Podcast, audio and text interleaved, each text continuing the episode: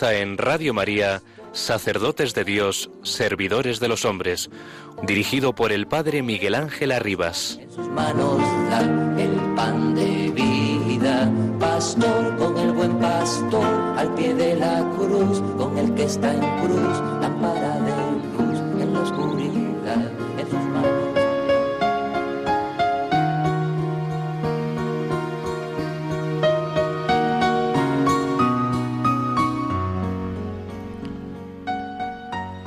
El desarrollo integral de la persona humana en el trabajo no contradice, sino que favorece más bien la mayor productividad y eficacia del trabajo mismo, por más que estos puedan debilitar centros de poder ya consolidados. La empresa no puede considerarse únicamente como una sociedad de capitales, es al mismo tiempo una sociedad de personas en la que entran a formar parte de manera diversa y con responsabilidades específicas los que aportan el capital necesario para su actividad y los que colaboran con su trabajo. Para conseguir estos fines sigue siendo necesario todavía un gran movimiento asociativo de los trabajadores, cuyo objetivo es la liberación y la promoción integral de la persona. Mediante su trabajo el hombre se compromete no solo en favor suyo, sino también en favor de los demás y con los demás. Cada uno colabora en el trabajo en el bien de los otros. El hombre trabaja para cubrir las necesidades de su familia, de la comunidad de la que forma parte, de la nación, en definitiva, de toda la humanidad. Colabora asimismo en la actividad de los que trabajan en la misma empresa e igualmente en el trabajo de los proveedores o en el consumo de los clientes, en una cadena de solidaridad que se extiende progresivamente. La propiedad de los medios de producción, tanto en el campo industrial como agrícola, es justa y legítima cuando se emplea para un trabajo útil, pero resulta ilegítima cuando no es valorada o sirve para impedir el trabajo de los demás o obtener unas ganancias que no son fruto de expansión global del trabajo y de la riqueza social, sino más bien de su comprensión, de su explotación ilícita, de la especulación y de la ruptura de la solidaridad en el mundo laboral. Este tipo de propiedad no tiene ninguna justificación y constituyen un abuso ante Dios y ante los hombres. San Juan Pablo II, Centésimus Annus.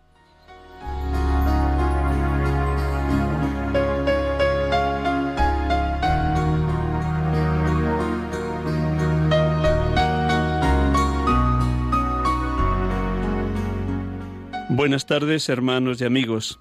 Estamos acompañándoles aquí desde los estudios de Radio María en Paseo Lanceros, Cuatro Vientos, Madrid, en directo en este programa habitual de la tarde de los domingos, sacerdotes de Dios, servidores de los hombres. Estamos en el tercer domingo del tiempo de Pascua y a la vez estamos celebrando también la memoria de San José Obrero y el Día Internacional del Trabajo. También, como no, siendo primer domingo de mayo, Felicitamos a todas las madres por esa vocación maravillosa de la maternidad y el ejercicio de una comunicación de la vida que Dios les ha dado y desde ellas ha dado a sus hijos. Hoy queremos dedicar este programa especialmente al mundo de la pastoral social y de la pastoral del trabajo, de la pastoral obrera, un tema que pocas veces hemos tenido la oportunidad de tocar aquí en este programa y me ha parecido bueno, justo, necesario que también tomáramos conciencia de cuál es el papel que el sacerdote desempeña dentro de la pastoral obrera. Para ello, dentro de unos minutos tendremos la oportunidad de poder dialogar con el director de la Pastoral Obrera de Madrid. Pero antes vamos a comenzar orando, como cada domingo, con el Evangelio de este tercer domingo del tiempo de Pascua. Elegiremos el relato más breve, ya que es un Evangelio largo, prácticamente todo el capítulo 21 del Evangelio según San Juan. La palabra siempre viva y eficaz ilumina el momento humano y espiritual que cada uno estamos viviendo. Nos abrimos de par en par a la verdad de la palabra, a la buena noticia de la salvación, al Evangelio de nuestro Señor Jesucristo, que viene a iluminar ese momento que cada uno estamos atravesando. Dejémonos tocar por la gracia, por la luz, por la belleza, por la verdad del Evangelio.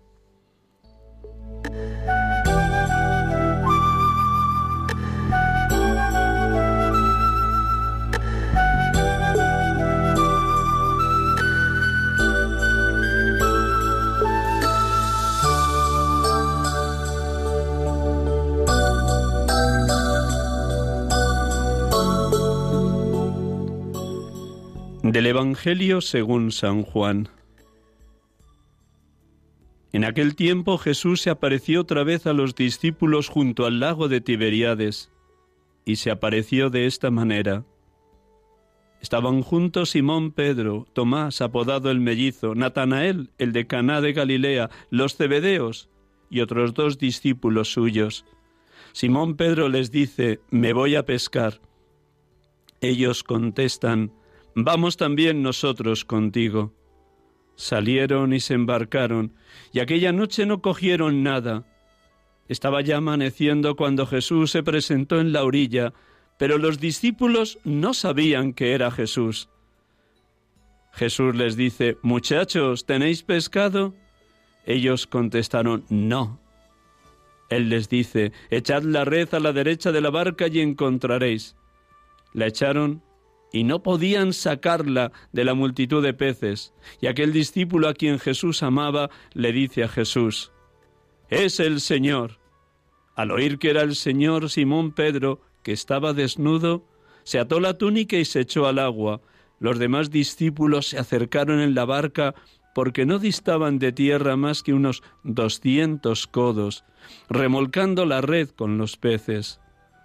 Al saltar a tierra, ven unas brasas con un pescado puesto encima y pan.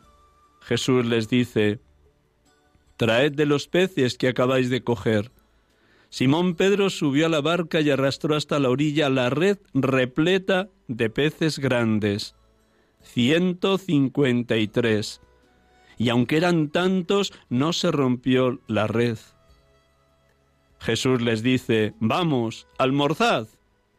Ninguno de los discípulos se atrevía a preguntarle quién era, porque sabían bien que era el Señor. Jesús se acerca, toma el pan y se lo da. Y lo mismo el pescado. Esta fue la tercera vez que Jesús se apareció a los discípulos después de resucitar de entre los muertos.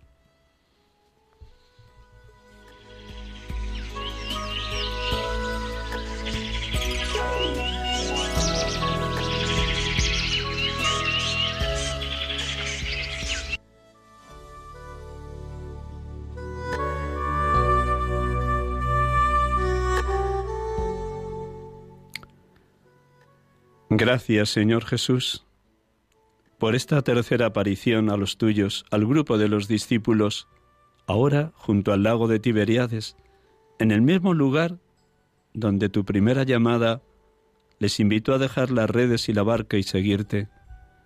Ahora son siete, signo de plenitud, de totalidad. Gracias, Señor Jesús, porque aunque ya te habían visto resucitado en las apariciones de Jerusalén, está en un momento de incertidumbre respecto a su futuro. Ellos torpes regresan a su antiguo oficio de pescadores. Están la noche entera pescando y no recogen nada. Al amanecer en la orilla del lago estás tú, tú que eres el sol que naces de lo alto, tú que eres el resucitado, el que ha vencido el pecado y la muerte. Ya les habías advertido en la última cena, en la alegoría de la vid y los sarmientos, sin mí no podéis hacer nada. Habían ido a pescar ellos solos y la red está vacía. Tú les dices una palabra, que echen la red de nuevo a la derecha de la barca. Se fiaron de ti, aunque todavía no te reconocían como el resucitado. Y la redada de peces fue tan grande que no podían mover la red. Gracias, Señor Jesús. Gracias porque este signo iluminó por completo la mente y el corazón del discípulo amado y exclamó con júbilo, lleno de fe, es el Señor. Y ante esta exclamación, ante este reconocimiento de fe de quién eras tú, Pedro se tira al agua. Tiene tanta prisa de estar contigo, tú que eres su Señor y Maestro, que no le importa reconocer que en la noche del prendimiento te había negado tres veces. Los otros discípulos arrastran las redes, porque bien sabes, Señor, así nos has llamado y elegido, en la Iglesia todos somos importantes y necesarios. Tú has llamado a uno a ejercer la autoridad, como Pedro. Has llamado a otros a vivir en íntima comunión, en aspecto carismático y místico, la relación contigo, como el discípulo amado. Has llamado a otros a trabajar de manera callada, silenciosa, servicial, como los cinco que tiran de la red. Qué maravilla, todos en la Iglesia nos necesitamos. Tú has querido que cada uno ocupemos un lugar, una vocación, un servicio, una misión. Gracias, porque conjuntas todas las vocaciones. Los 153 preces, grandes además, simbolizaban que la salvación que tú traías con tu muerte y tu resurrección habría de alcanzar a todos los hombres. Tú quieres que todos los hombres se salven y lleguen al conocimiento de la verdad. Gracias, Señor Jesús, porque todo aquel que te reconoce como el Hijo de Dios, como el Señor de la historia, como el Salvador de los hombres, tiene cabida en el seno de la Madre Iglesia, en tu barca. En la orilla has preparado pan y peces, significado de que tú has preparado la Eucaristía como presencia permanente junto a nosotros todos los días de nuestra vida. La comida contigo, oh Jesús resucitado, nos transforma, nos va eucaristizando, nos va volviendo locos de amor por la Eucaristía. Gracias, Señor Jesús. Y gracias también por ese diálogo que mantuviste con Pedro, que después de las tres preguntas, ¿me amas? ¿Me amas? ¿Me quieres? Le rehabilitaste para que fuera de nuevo cabeza de los doce. El nombre tuyo, el nombre de quien eres el único buen pastor de la Iglesia, tú, Jesucristo, el Salvador. Gracias porque también hoy te adaptas a nuestra capacidad de seguimiento y nos preguntas, ¿me quieres? Oh Señor Jesús, que tu Espíritu nos mueva a decirte la misma respuesta de Pedro, Señor, tú lo sabes todo, tú sabes que te quiero que estemos dispuestos a darlo todo sin reservarnos nada, en la misión, en la vocación a la que cada uno ha sido llamado en el seno de la Madre Iglesia. Sí, Señor, tú lo sabes todo.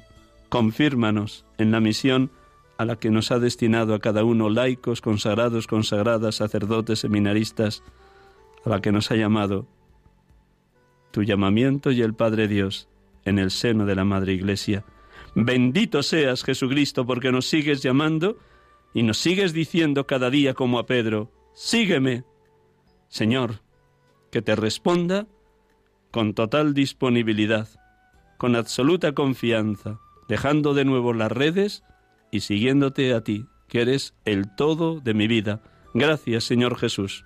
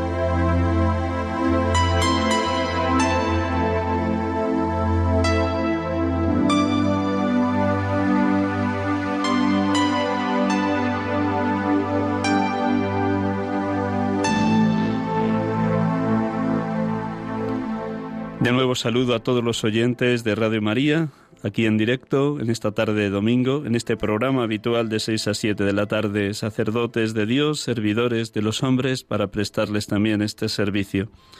Y creo que tenemos al otro lado del teléfono a Juan Carlos. Buenas tardes, Juan Carlos. Buenas tardes, Miguel Ángel. Buenas tardes, oyentes. Gracias por prestarnos estos minutos de la tarde del domingo. De verdad que un millón de gracias, Juan Carlos. Y gracias por el servicio que prestas también a la archidiócesis y a la pastoral obrera en la misión que se te ha pedido. Gracias, de verdad. Bueno, si me permites, primero te presento así en grandes trazos y luego, como digo siempre que entrevisto a un sacerdote, de la abundancia del corazón habla la boca. Y como tú estabas muy cercano a todo lo que es la misión de la pastoral obrera en la Iglesia. Seguro que tienes mucho que compartirnos en este Día Internacional del Trabajo. Pues presento a Juan Carlos. Juan Carlos Antona Gacituaga es director del Secretariado de Pastoral Obrera de la Archidiócesis de Madrid, dentro de lo que es la Vicaría de Pastoral Social. Nació en Madrid el 23 de diciembre de 1965 Estudió informática y electrónica antes de ingresar en el seminario. Empezó su formación con 22 años en el Seminario Conciliar de Madrid y fue ordenado el 6 de mayo de 1995 por el entonces arzobispo cardenal de Madrid, don Antonio María Rouco. Ha tenido numerosos destinos. Primero estuvo destinado en la parroquia de Nuestra Señora de Moratalaz, en el barrio del mismo nombre, durante nueve años, y compatibilizó esa misión con ser secretario de la Vicaría Tercera. Estuvo destinado en distintas parroquias del barrio de Vallecas, Vicaría Cuarta, y también en la parroquia de San León Magno, cerca de la Puerta de Toledo. Y desde hace tres años está en el barrio de San Blas y en la parroquia con este mismo nombre, San Blas como párroco. Y está ejerciendo esta misión de párroco de la parroquia de San Blas juntamente con ser director del Secretariado de Pastoral del Trabajo. Es a la vez también, como se le acumulan los cargos en las tareas a Juan Carlos, es también el, el secretario el sacerdote coordinador de Cáritas de la Vicaría Segunda, donde está ahora enclavada la parroquia de San Blas. A lo largo de, de, estos años de ministerio he tenido la dicha de poder compatibilizar las distintas tareas que he enumerado con el conocimiento y la cercanía con los anteriores directores del Secretariado de Pastoral Obrera, Manolo Barco y Juan Fernández, a los que seguro que recuerda con mucho amor, con mucho cariño por la amistad que les une. Y él nos va a querer comentar en la tarde de hoy, pues cómo ha preparado las distintas realidades eclesiales, este manifiesto y esta realidad de la pastoral del trabajo, eh, sobre todo en algo que está convocándonos con insistencia el Papa Francisco, que la Iglesia trabaje para que todo trabajador, todo obrero tenga un trabajo decente. Pues desde ahí, mm, nada, la primera pregunta es bien clara.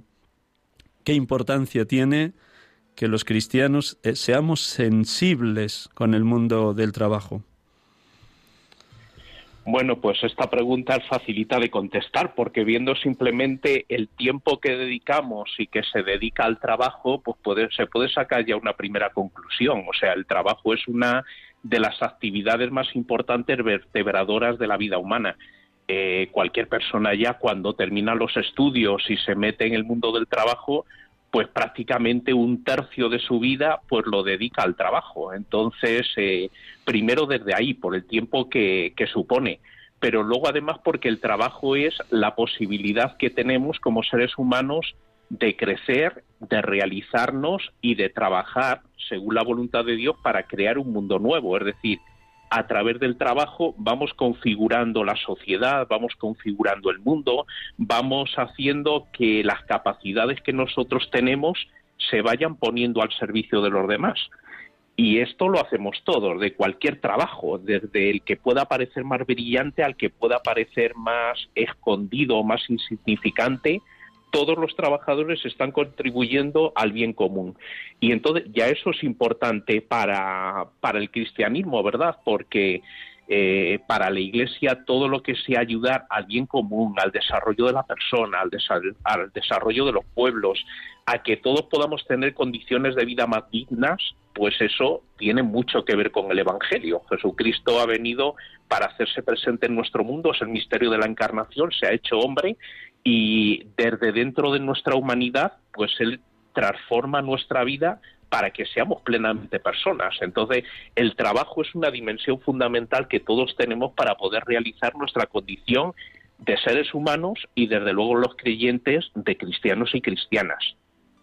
Trabajar por el bien común y trabajar también por unas condiciones de vida más dignas. ¿Por qué el Papa y también la Pastoral Obrera de toda España ha elegido este año como lema este compromiso por un trabajo decente? ¿Qué hay detrás de esta necesidad o de esta realidad? Seguro que muchas realidades laborales no son propias de un, de un ser humano que pueda crecer en toda su integridad. ¿Por qué trabajo decente? ¿Por qué la lucha por un trabajo decente, Juan Carlos? Pues fíjate, en el año 2015 la Asamblea General de Naciones Unidas, cuando adoptó los Objetivos de Desarrollo Sostenible del Milenio y la Agenda 2030, en el punto octavo, en el objetivo octavo, ya estableció que la necesidad de que el trabajo sea decente, es decir, es algo a conseguir porque justamente el trabajo decente nos realiza, el trabajo indecente al final nos termina esclavizando o incluso nos termina matando. Es decir, el trabajo, como cualquier otra eh, realidad de la vida, puede ser positiva o puede ser negativa. Nos puede ayudar o puede impedirnos el desarrollo como persona si no está bien planteado, si no bien está bien estructurado. Por eso el trabajo decente es la condición y la posibilidad que tenemos para que el trabajo nos realice como personas, para que el trabajo nos haga más plenamente humanos, para que el trabajo nos haga desarrollar las potencialidades y cualidades que cada uno tenemos. Por eso necesitamos que el trabajo sea decente. No vale cualquier trabajo. Tiene que ser un trabajo que nos ayude a realizarnos, que canalice nuestras potencialidades. Tiene que ser un trabajo que ayude al bien común, pero que a la vez nos haga a nosotros felices porque es que si no entramos en la esclavitud, entramos en la cultura de la muerte y justamente el trabajo tiene que ver con la cultura de la vida. La Iglesia desde el principio, cuando la ONU ya estableció este objetivo de desarrollo sostenible, la Iglesia, a través de la Santa Sede, que, es miembro de Naciones Unidas, aunque no con carácter pleno, sino eh, pues eh, participa de las reuniones, pero no es miembro pleno, pues se adhirió a esta a, este, a esta propuesta. Y entonces desde que la Santa Sede se ha adherido pues también toda la Iglesia nos hemos metido en esta dinámica, especialmente las organizaciones y colectivos que más trabajan en el mundo pastoralmente, en el mundo del trabajo. Caritas, Confer, OAC, Justicia y Paz, Juventud Estudiante Católica, JOP, han elaborado un manifiesto con motivo de este día 1 de mayo 2022 ¿Nos podrías así señalar como lo más importante que han querido comunicar a la sociedad estas entidades católicas?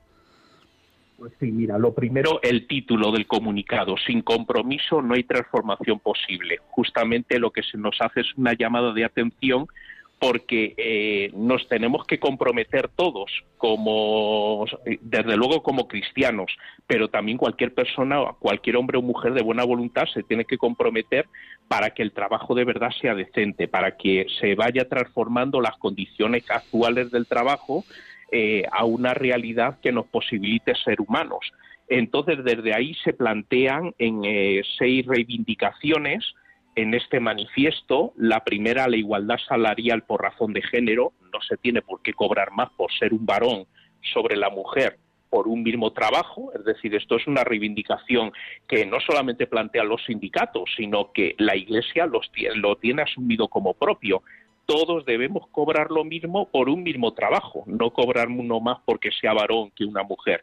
El segundo es la creación de empleo juvenil de calidad. Ya sabemos que justamente con el trabajo precario, uno de los colectivos que más sufren y que más los padecen son los jóvenes porque ni pueden emanciparse, ni pueden crear un hogar, ni pueden vivir su, juventud eh, pues con una seguridad. Entonces necesitamos un empleo juvenil de calidad. El tercero, promocionar un entorno de trabajo seguro. Claro, esto tiene que ver con, la seguridad en el trabajo, no se puede estar expuesto a cualquier cosa. Hoy mismo daban en las noticias eh, pues el fallecimiento de un trabajador también en el, eh, realizando su trabajo. Es decir, esto lo tenemos que mejorar. El trabajo no es ir a un campo de batalla, el trabajo es justamente la realización personal y por eso tenemos que estar cuidados, protegidos, tenemos que tener las máximas condiciones de, de seguridad posibles. Evidentemente accidentes siempre puede haber, pero tenemos que procurar que sean los menos posibles. Es que estamos hablando que en España ahora mismo todos los días mueren dos personas por accidentes de trabajo y según la Fiscalía General del Estado, eh, la mayoría de esos accidentes serían evitables, serían evitables. O sea que por eso creación de, eh, de un entorno de trabajo seguro. El cuarto, que las personas empleadas de hogar tengan acceso a los mismos derechos que el resto de trabajadores. Esto es una reivindicación también social que también asume la Iglesia, porque no puede haber trabajos de primera y de segunda. Todos los trabajos son iguales y todos los trabajos tienen que tener un amparo legal y una protección para que se pueda realizar el trabajo pues con la misma dignidad. En quinto lugar, la regularización urgente de las personas migrantes en situación administrativa irregular, porque ya sabemos que cuando el trabajo es precario, cuando el trabajo se hace esclavo, eh, el primer colectivo que más lo sufre son los migrantes y sobre todo los migrantes sin papeles, porque al final son la mano de obra barata, la mano de obra que, que se coge eh, pues eh, pagándole cualquier cantidad porque a otra persona no se puede hacer. Entonces hay que regularizar para que las personas migrantes tengan los mismos derechos y tengan las mismas condiciones que cualquier otro trabajador. No pueden ser esclavos, tienen que ser trabajadores como cualquier otro. Y el sexto y último, el acceso a medidas de protección social para aquellas personas que no puedan acceder a un empleo. Ya sabemos que el año pasado se creó el ingreso mínimo vital, pero ese ingreso mínimo vital no está llegando todavía a gran parte de la población que lo necesita. Y entonces pues eso hay que hay que desarrollarlo. Es decir las personas que no tienen condiciones para poder trabajar o se encuentran en una situación momentánea provisional que no pueden trabajar hay que garantizarles la vida, hay que dignificar su vida, tienen que vivir igual que cualquier otra persona, no pueden estar eh, viviendo en el mundo de la marginación o de la pobreza. Entonces, eh, este sexto, esta sexta reivindicación va por ahí. Bueno, esto es un poco lo que plantea el manifiesto de estas organizaciones de la Iglesia por el Trabajo Decente que se ha presentado este primero de mayo. Desde septiembre has asumido esta misión de ser director del Secretariado de Pastoral Obrera, pero ya llevabas años como sacerdote vinculado a esta dimensión de la pastoral social tan importante, ¿qué te aporta y qué te está aportando sobre todo el contacto con estas distintas asociaciones o organismos eclesiales como Cáritas, como la, OAC o la JOP respecto a tu ministerio? ¿Qué, qué te aporta en tu, en tu ser pastor el hecho de estar muy en contacto con estas asociaciones? Mira, me gusta esta pregunta. Yo la voy a dar un poco la vuelta, pero me parece que es una pregunta importante porque yo muchas veces me planteo, ¿y qué pinta un cura en todo esto? ¿Qué pinta un cura en medio de todo esto del mundo del trabajo? Claro, dice uno, ¿no lo puede hacer mejor un seglar o una seglar? Pues la, muchos de ellos están más preparados que yo y además están más comprometidos que yo en el mundo laboral. Pero fíjate, yo eh, hay, eh, hay, dos cositas que, que, yo veo que son importantes. Eh, lo primero es que el sacerdote tiene que estar presente allí donde está la iglesia, es decir, donde está la iglesia, donde está la comunidad cristiana, tiene que estar también el sacerdote. Donde hay cristianos tiene que estar el sacerdote, porque es compañero de camino, es guía, es pastor y tiene que sufrir con sus hermanos y tiene también que ayudar a los hermanos en el sostenimiento de la fe.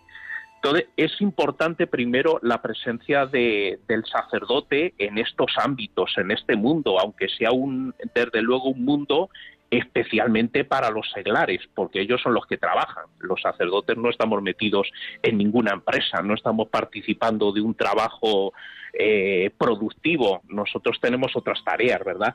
Pero es importante el acompañamiento, es importante la presencia. Y luego, además, yo creo que hay otra cosa, y es que eh, el sacerdote también es capaz de, de poner un poquito eh, luz en medio de situaciones que a veces eh, pues son demasiado oscurecedoras o demasiado, demasiado negras. Entonces, yo creo que, que, el sacerdote, primero, también está liberado, tiene más posibilidades de tiempo. El sacerdote puede ayudar a aglutinar a la comunidad cristiana. A veces, pues, cuando hay distintos movimientos, pues pueden surgir también entre ellos un poco las tentaciones de quién se lleva el protagonismo. No estoy diciendo que pase, pero puede surgir esa, esa tentación mientras que por lo tanto el sacerdote puede mantener también cierta neutralidad y decir, bueno, vamos a ver, aquí lo importante es el reino de Dios y, ya está. Entonces, yo desde ahí, eh, cuando me propusieron el, eh, esta tarea, primero yo había tenido ya un recorrido eh, tanto como seminarista, ya había participado en el grupo de pastoral del trabajo que se creó en el seminario, yo me acuerdo que Manolo Barco, el entonces delegado, pues nos juntábamos con él de vez en cuando, hacíamos lectura creyente de la realidad, pero luego antes de entrar al seminario yo ya había estado comprometido en el mundo político, en el mundo social, es decir, que tenía de alguna manera eh, una sensibilidad por este mundo. Sí, una inclinación por todas estas realidades. Entonces, claro, también pues es algo que me atraía a mí como, como sacerdote y como, y como cristiano. Y luego es verdad que el trabajo y el contacto, como tú me decías, con todas las organizaciones que están trabajando en el mundo del trabajo, primero, a mí como sacerdote me ayuda a tener los pies en la tierra. Es decir, a darme cuenta de que la realidad de la Iglesia es mucho más amplia y es mucho más eh, dinámica que lo que es simplemente la presencia en un templo, la presencia en una iglesia. Esto lo sabemos todos pero luego a la hora de la verdad a veces por nuestras propias dinámicas y por nuestras propias inercias, pues restringimos nuestra actividad un poco pastoral a lo puramente sacramental, a lo puramente a la pura transmisión de ideas, eh, y esto me hace pues estar en contacto con la realidad. Y desde el contacto con la realidad eh, pues uno también vive la vida de una manera enfoca la vida la misión pastoral de una determinada manera desde los últimos desde los pequeños desde los que están más aplastados desde aquellos que están más desesperados el evangelio de hoy que, has comentado tú al comienzo del programa verdad en esa situación de frustración de los discípulos el Señor se hace presente. Y justamente es un poquito también la misión que yo concibo que tiene el sacerdote dentro de este mundo, que a veces en, en medio de tanto desánimo, tanta desilusión, o también en medio de las luchas, en medio de los logros, pues también el Señor se hace presente a través de, de los ministros ordenados, a través de sus sacerdotes, para animar a la comunidad cristiana, para apoyarla, para decirla adelante, seguir echando las redes, no os canséis, venga, pero eh, mirar siempre al Señor, tener presente al Señor, yo creo que es, que es importante porque todos nos complementamos, está claro, todas las vocaciones son complementarias y tanto en el mundo del trabajo como en cualquier otra realidad, todos somos importantes y todos somos necesarios. Cada uno tenemos una visión distinta, una misión distinta, pero todos somos importantes y necesarios, porque al final lo importante es la Iglesia como tal, todos formamos la Iglesia, pero quien realiza la misión es la Iglesia, no somos cada uno de nosotros.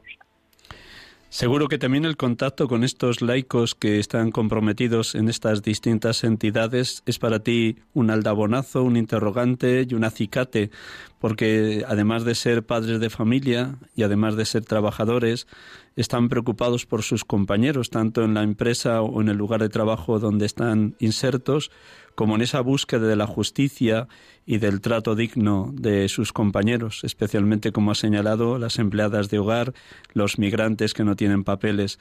¿Cómo te interpelan y cómo te enriquecen los laicos con los que trabajas más de cerca?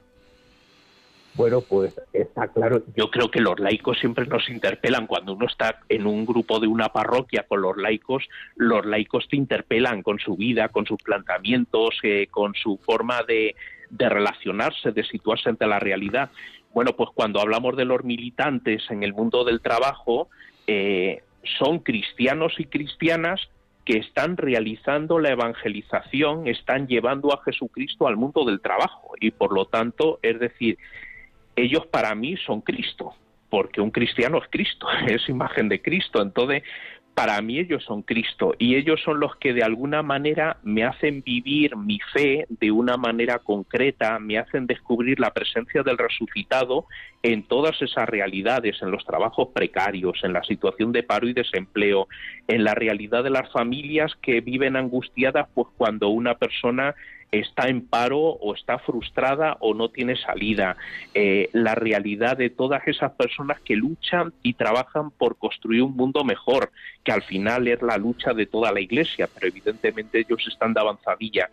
Eh, siempre dice la Iglesia que los pobres no se evangelizan. Bueno, pues yo creo que que esta gente, estos hermanos y hermanas nuestros que están ahí en estos lugares de avanzadilla, para mí esto es una avanzadilla de la Iglesia, todos estos cristianos que están comprometidos en lo social, en lo político, bueno, pues yo creo que nos ayudan a nosotros también a mirar más allá de nuestra propia estructura eclesial. Es decir, a mí, por ejemplo, me ayuda muchísimo a no caer en el clericalismo, que es una de las tentaciones permanentes que tenemos los curas, ¿verdad? Pensar que lo nuestro es lo mejor o lo nuestro es lo único válido.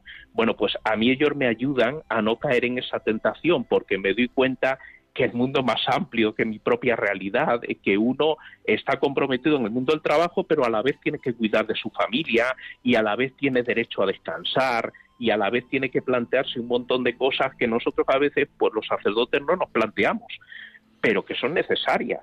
Son necesarias y además todo ser humano las necesita. El derecho al descanso, por ejemplo, pues es algo sagrado. Si el trabajo es sagrado, el descanso también lo es. Por eso el Señor, eh, Dios descansó al séptimo día, después de crear el mundo, ¿verdad? También es sagrado el descanso. Entonces, también esto, en esto nos enseñan a nosotros que todas estas realidades terrenales también son sagradas, porque ahí se está realizando el reino de Dios. A mí, desde luego, me instruyen mucho y me hacen mirar la realidad desde una óptica muy concreta, que es la del Evangelio y de la presencia del resucitado, pues en todos aquellos lugares donde los seres humanos están luchando por su dignidad.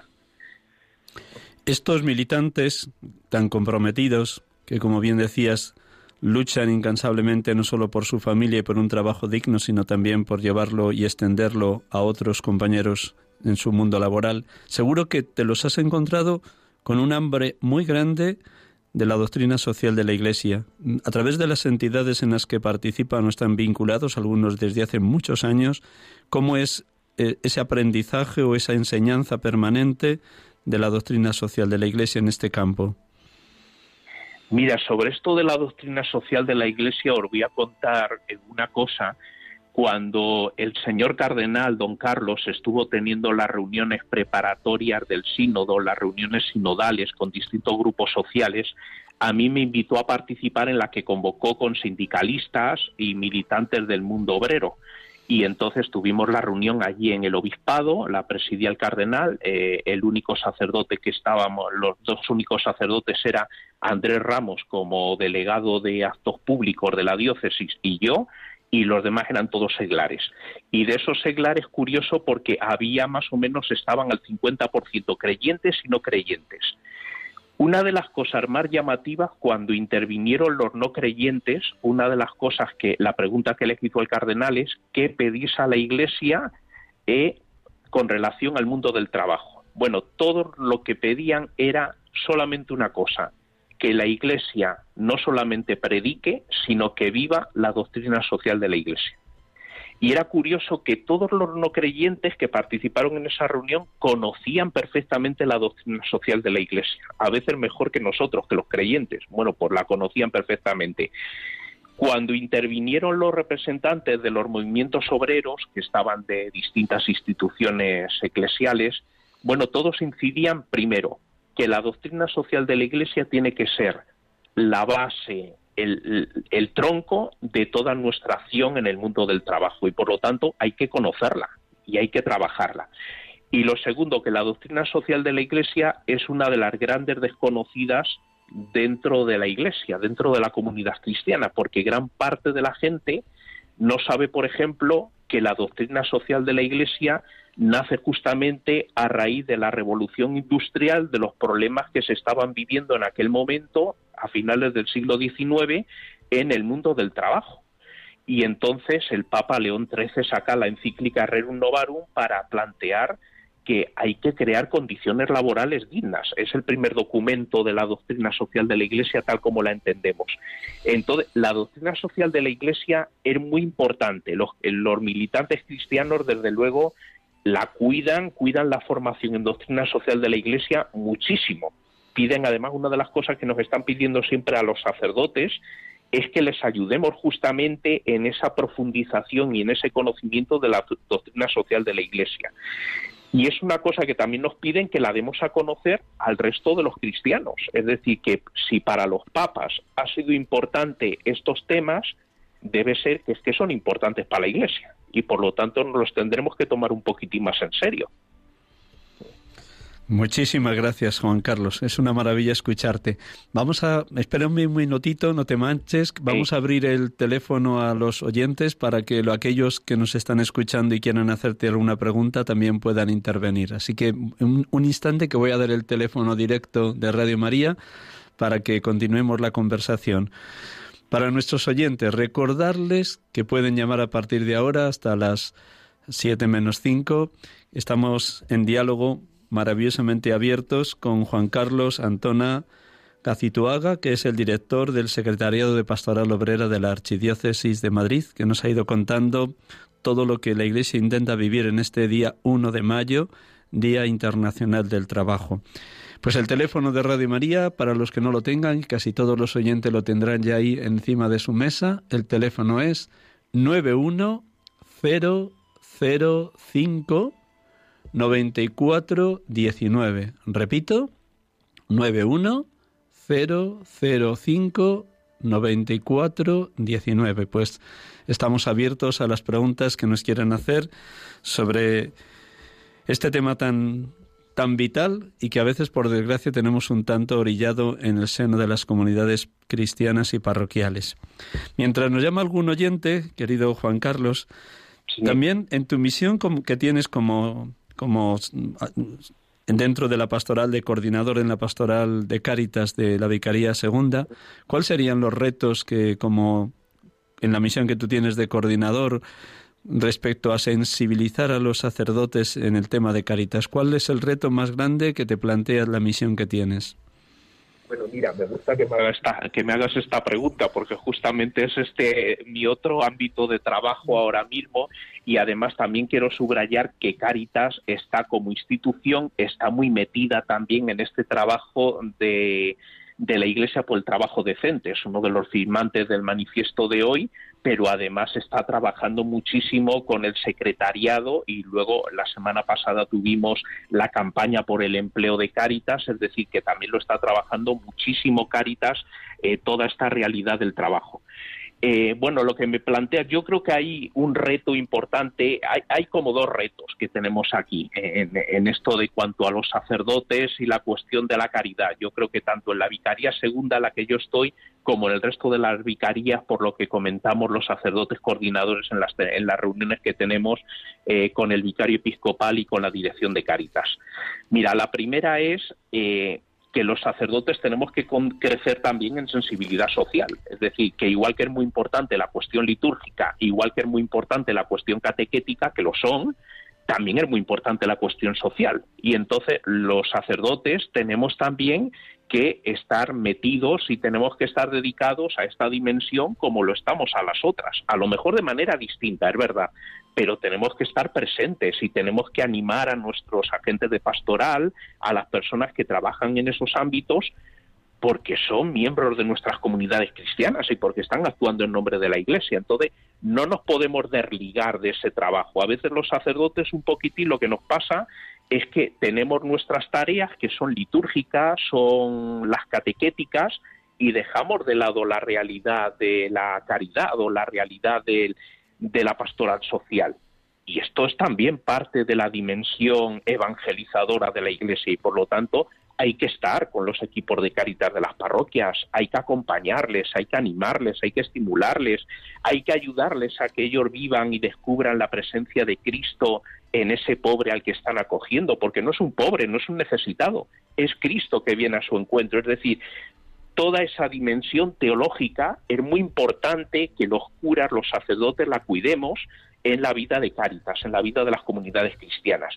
Y luego hay una segunda dimensión que también es muy importante y es que justamente el sacerdote tiene que ir abriendo caminos y perspectivas a un trabajo conjunto, a un trabajo común. Es decir, es muy importante el trabajo parroquial pero tenemos que ir superando el trabajo parroquial, tenemos que ir abriendo eh, las perspectivas de que estamos en una sociedad distinta, no estamos en la sociedad rural. En esto insiste mucho el señor cardenal y los obispos auxiliares.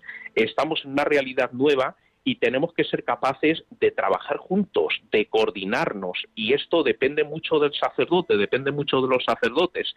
Si los sacerdotes queremos trabajar juntos, podemos trabajar juntos. Si los sacerdotes no queremos trabajar juntos, ponemos trabas para que las parroquias se coordinen unas con otras. Entonces, es muy importante también esta dimensión de ayudar a nuestros hermanos sacerdotes para que se den cuenta de que estamos en la misma barca, como decías tú con el Evangelio de hoy, estamos en la misma barca. No tenemos cada uno nuestro chiringuito, sino que trabajamos juntos y tenemos que trabajar juntos. Y por eso es importante que el sacerdote ayude a, a las comunidades cristianas a que se den cuenta de que vamos en el mismo barco y que tenemos que remar juntos y tenemos que echar las redes juntos y tenemos que salir a misionar juntos. Y esto es muy importante. Entonces, en esas dos claves es un poco en la que estamos trabajando los sacerdotes coordinadores de Cáritas de las distintas vicarías. Por, por un lado, estimular que los sacerdotes nos impliquemos más en lo social y lo segundo, el ayudar a hacer caminos conjuntos, caminos compartidos, caminos unidos. Juan Carlos, Juan Carlos, tenemos varias llamadas, perdón. Vamos a intentar ser muy breves en las respuestas a las preguntas que nos hagan y te lo agradezco inmensamente. Primero, Vicente, que nos, nos llama desde Córdoba. Buenas tardes, Vicente. Soy orientador profesional, orientación, denominación científica del trabajo. Sí, ¿qué nos quieres preguntar, Vicente? Pues que hay que buscar el trabajo que más le conviene a cada persona. Muy bien. Eh, empleando test de personalidad y test de inteligencia y de todo eso, y también pues teniendo en cuenta las actitudes, porque hay muchas personas que dicen que yo valgo para todo y no valen para nada. Muy bien, te vamos a responder, Vicente, ahora mismo. Dionisio de Madrid. Vamos a recibir primero las llamadas y luego respondes a todas juntas, Juan Carlos. Dionisio de Madrid, ¿qué nos quieres preguntar?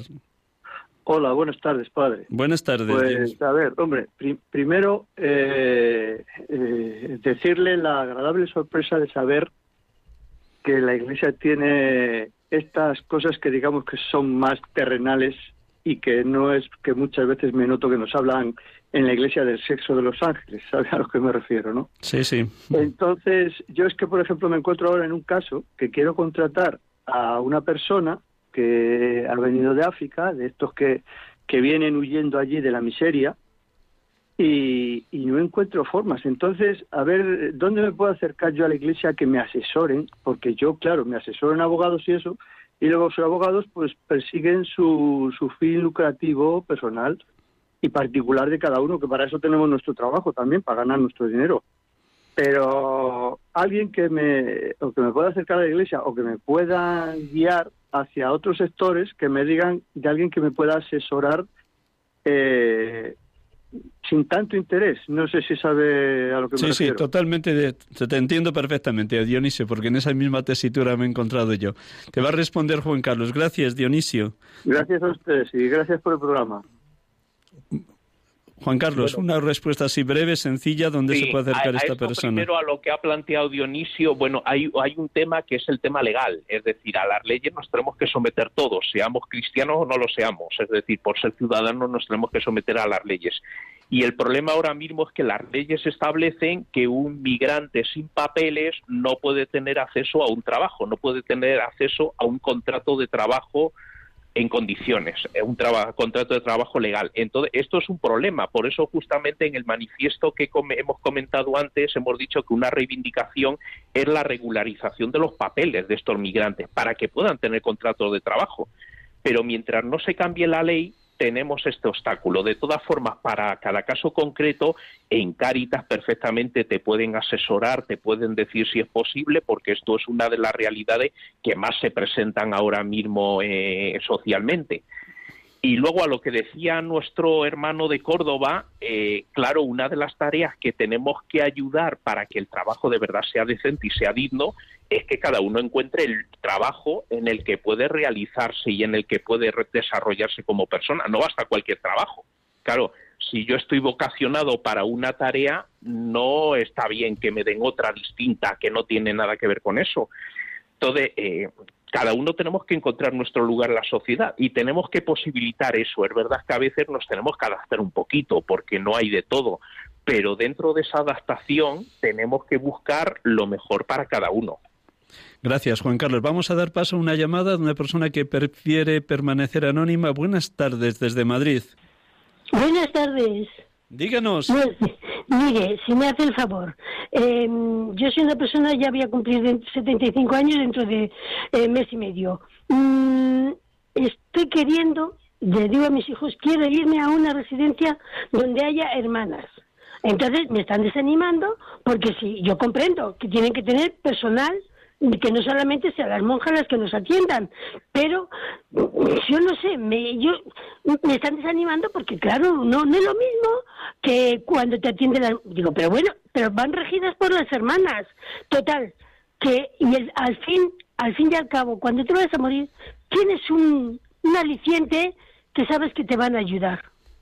¿Me entiende, padre? Le entiendo perfectamente porque por fortuna voy con frecuencia a algunas de las residencias que atienden religiosas. Mm, claro. Bueno, mm, yo quiero que el, día el día que ya vaya a terminar, pues esté atendida. Y aparte de que a mí me da más confianza las hermanas, no me importa en qué congregación, pero yo quisiera ser, que fuese así, no lo sé si voy a poder, ¿vale? Pues nada, inténtalo. Hermanitas de los ancianos desamparados, hermanitas de los pobres, hermanitas, hijas de la caridad, todo eso. Llamas y serás atendida. Gracias, gracias. Vamos a dar paso a otra llamada. Que Dios bendiga, Padre, que Dios le bendiga. Muchísimas gracias. El último, que ya estamos al límite, Manuel de Cádiz. Buenas tardes, Manuel. Hola, buenas tardes. Gracias por tu eh, llamada. ¿Qué, nos quieres compartir o preguntar? Eh, en primer lugar, vamos yo a eh, preguntar, no porque mi idea era otra distinta, pero bueno, yo eh, en mi vida me apliqué la sentencia que Dios le hizo a Adán y Eva, ganarás el pan con el sudor de tu frente. Es decir, que para trabajar primero hay que conseguir hacer méritos para ello. Yo, que soy hijo de una familia muy humilde, cuando terminé la enseñanza primaria, mi madre me dijo, ¿quieres seguir estudiando? Y dije, sí. Y entonces hice mi bachillerato. Terminé el bachillerato y me dijo mi madre, ¿quieres seguir estudiando? Y dije, sí. Y entonces me matriculé en la universidad. El caso contrario fue el de mi hermano, que a todo le dijo que no y con 14 años empezó a trabajar de forma dura y vamos, algo que daba pena. ¿Qué quiero decir con esto? Que el trabajo realmente está ahí y yo a mis hijos siempre se lo he dicho. Las puertas para conseguir el trabajo son pocas, pero el que llega antes es el que hace méritos para ello. Quiero decir con esto que trabajar, efectivamente, todo el mundo tiene derecho a trabajar, pero también hay que demostrar para qué sirve uno. No sirve uno para todo, aunque todo trabajo, yo siempre he dicho que todo tiene que tener la misma recompensa, sea arquitecto o sea basurero. Todos deben, deben ser reconocidos económicamente igual. Eso es realmente lo que me duele en nuestra sociedad. Y podría seguir extendiéndome, pero con esto me paro. Muchas gracias. Manuel, muchísimas, muchísimas gracias por tu intervención y gracias por tu testimonio de esa formación que desde niño, joven, pediste a tu madre. Juan Carlos, medio segundo, medio minuto, si quieres terminar y ya vamos cerrando el programa.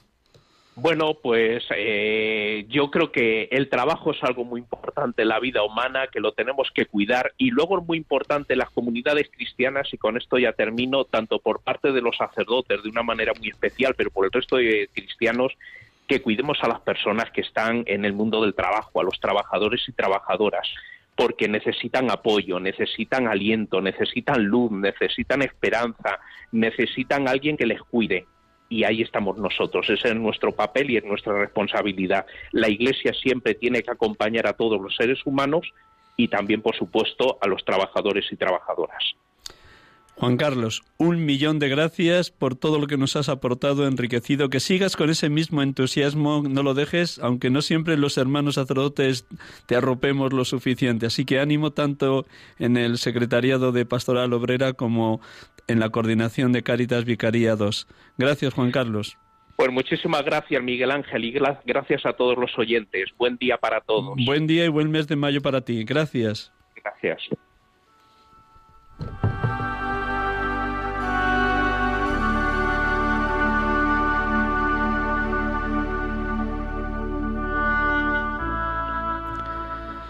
Hemos tenido la dicha de poder dialogar con Juan Carlos Antona, sacerdote de la Archidiócesis de Madrid y director del Secretariado de Pastoral Obrera. Y vamos a concluir como cada día con una oración por los sacerdotes. En este caso es como si el propio sacerdote hablara a nuestro Dios. En este último minuto concluimos. Un millón de gracias a todos los oyentes que nos acompañan en este programa, sacerdotes de Dios, servidores de los hombres.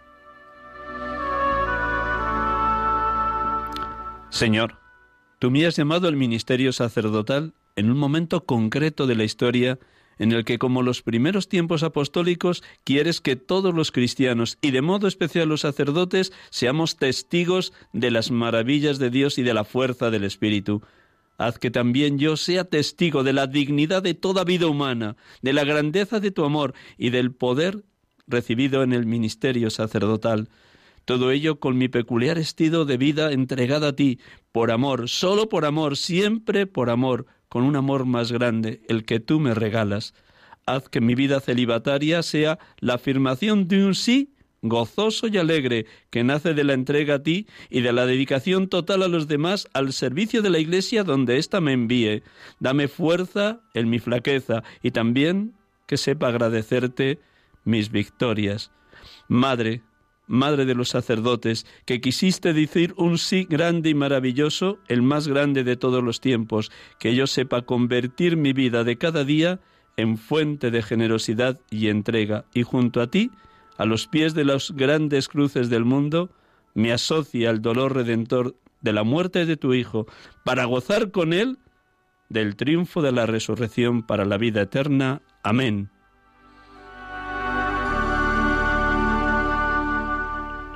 Buenas tardes y hasta el próximo domingo, si Dios quiere. Dios les bendiga, Dios les acompañe.